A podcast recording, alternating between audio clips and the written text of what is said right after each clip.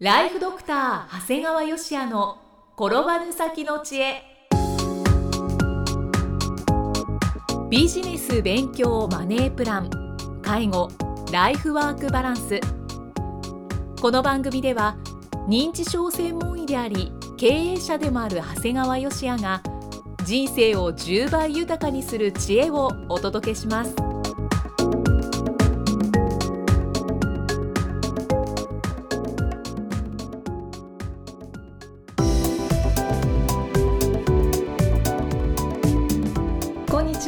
生きみえです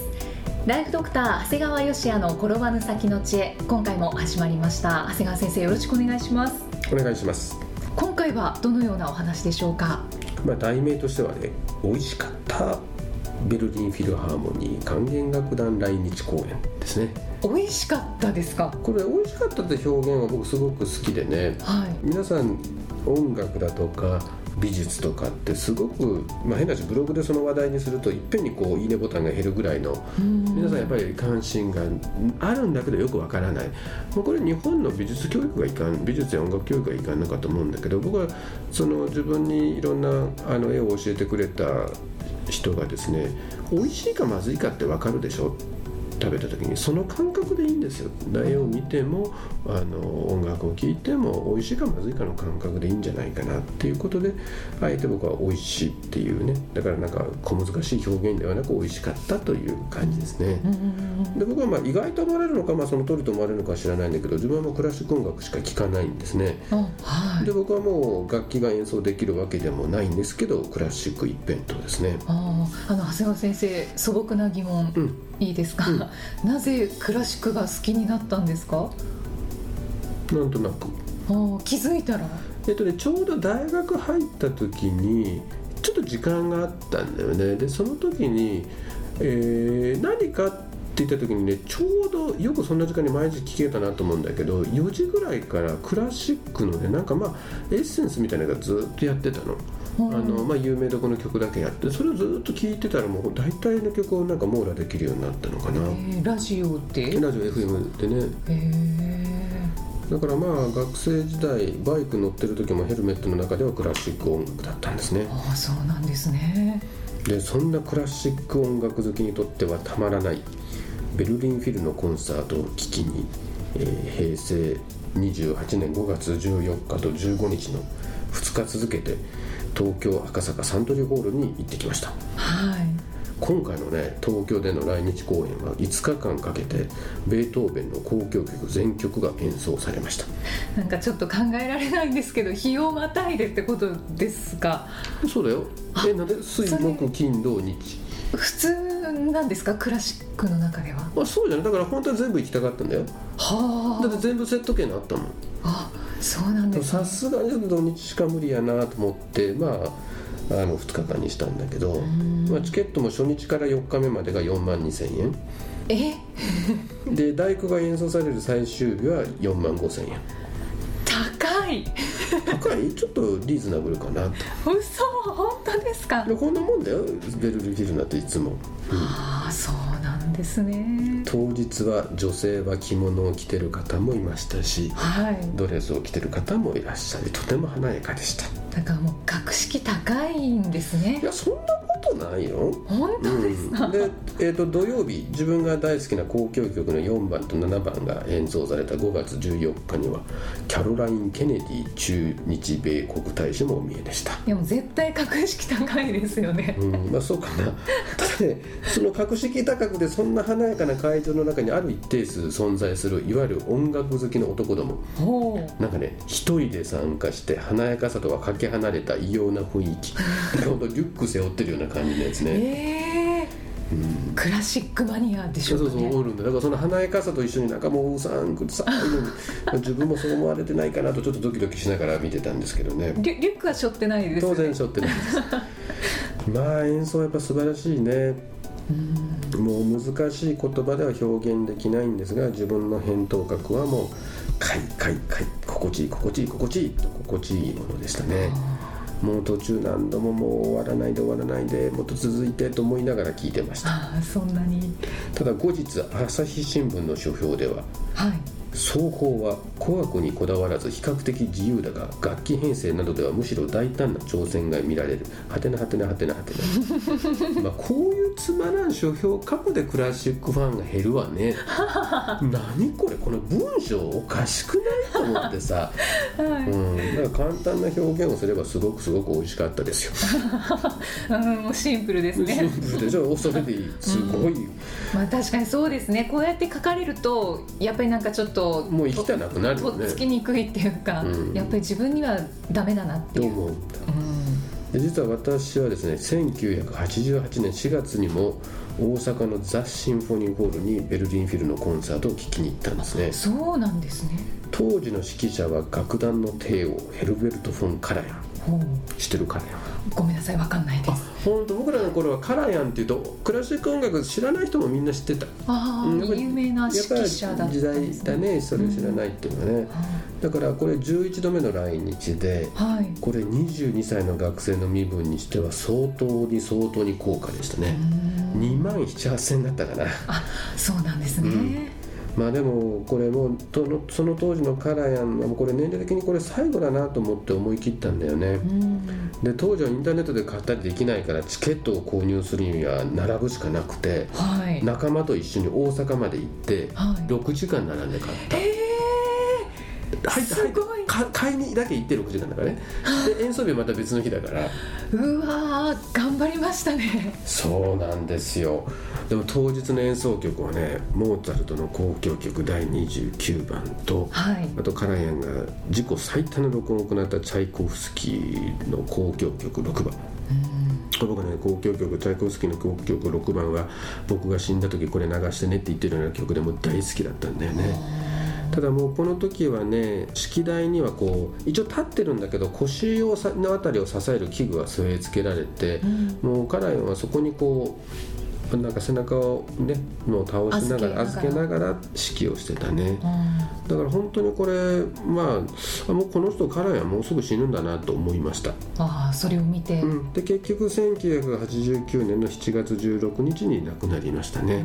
だから一応1989年にの後半に実は実はウィンフィルドまた来るという話もあったんだけど、まあ、もう幻に終わりましたね。あーじゃあ本当に最後の公演になったんですね。でに僕は参加できましたね。うんちなみにね、まあ、イキさんカラヤン知らないと思われるんだけど、はいこれね CD の最大収録時間が決まったいきさつもカンカラヤンが関わってたんでね。へえそうなんですうん、か。実は CD の最大収録時間でに74分なんですよね。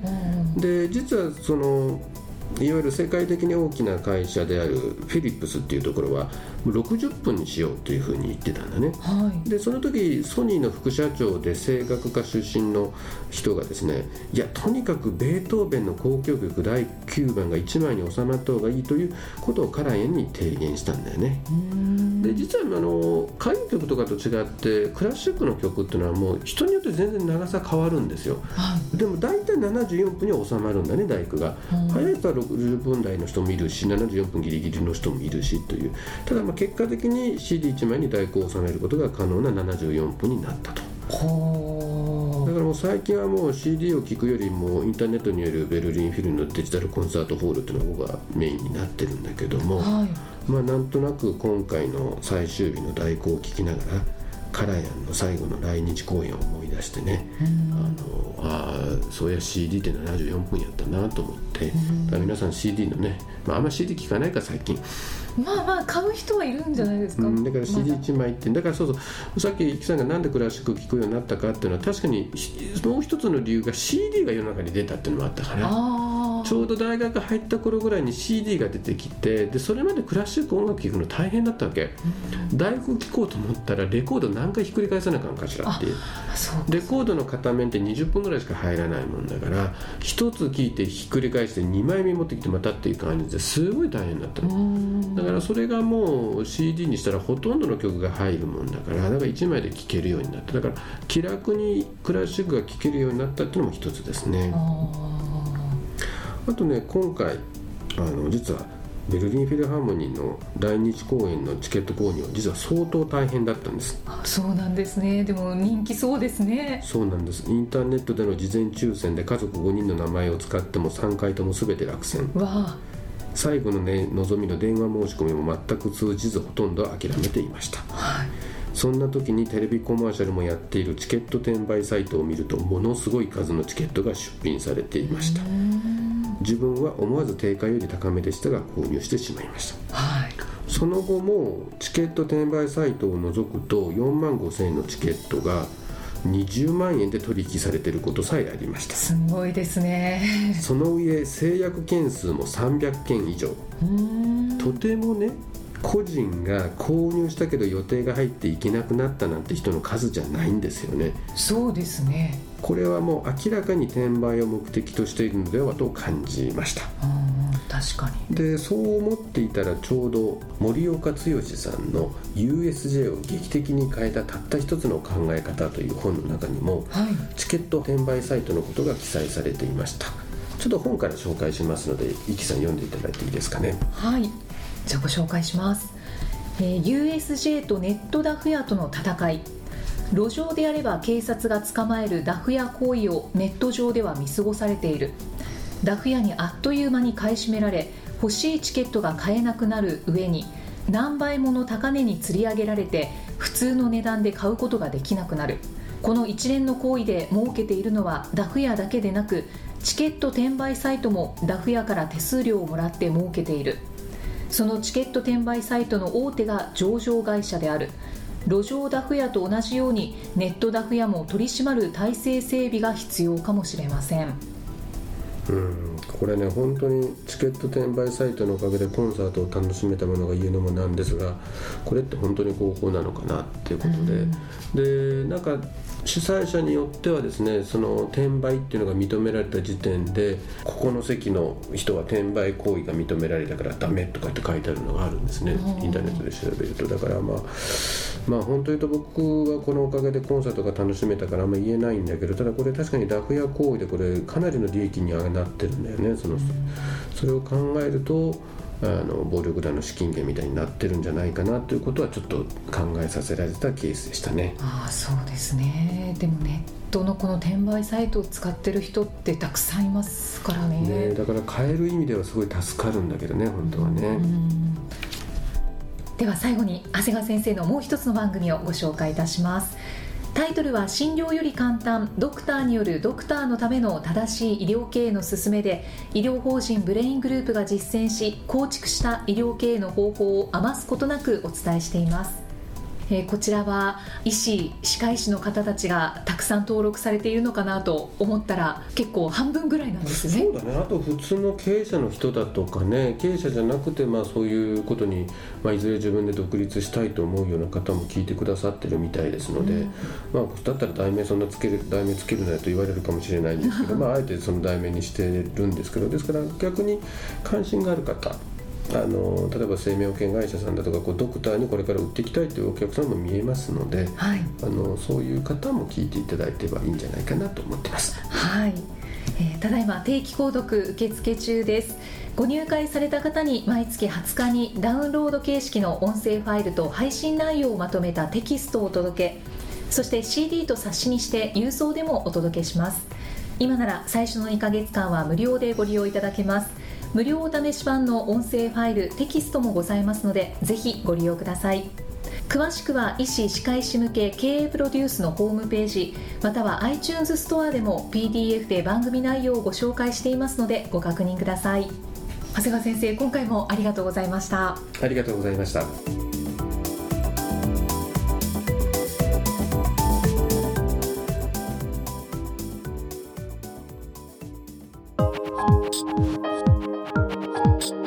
日の放送はいかがでしたか？番組ではご感想や長谷川よしへのご質問をお待ちしています。番組と連動したウェブサイトにあるホームからお申し込みください。URL は http コロンスラッシュスラッシュ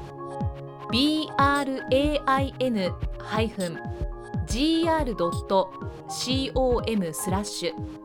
podcast スラッシュ http コロンスラッシュスラッシュブレイン -gr.com スラッシュポッドキャストスラッシュです。それではまたお耳にかかりましょう。この番組は提供ライフドクター長谷川芳也プロデュースキクタスナレーションは生きみえによりお送りいたしました。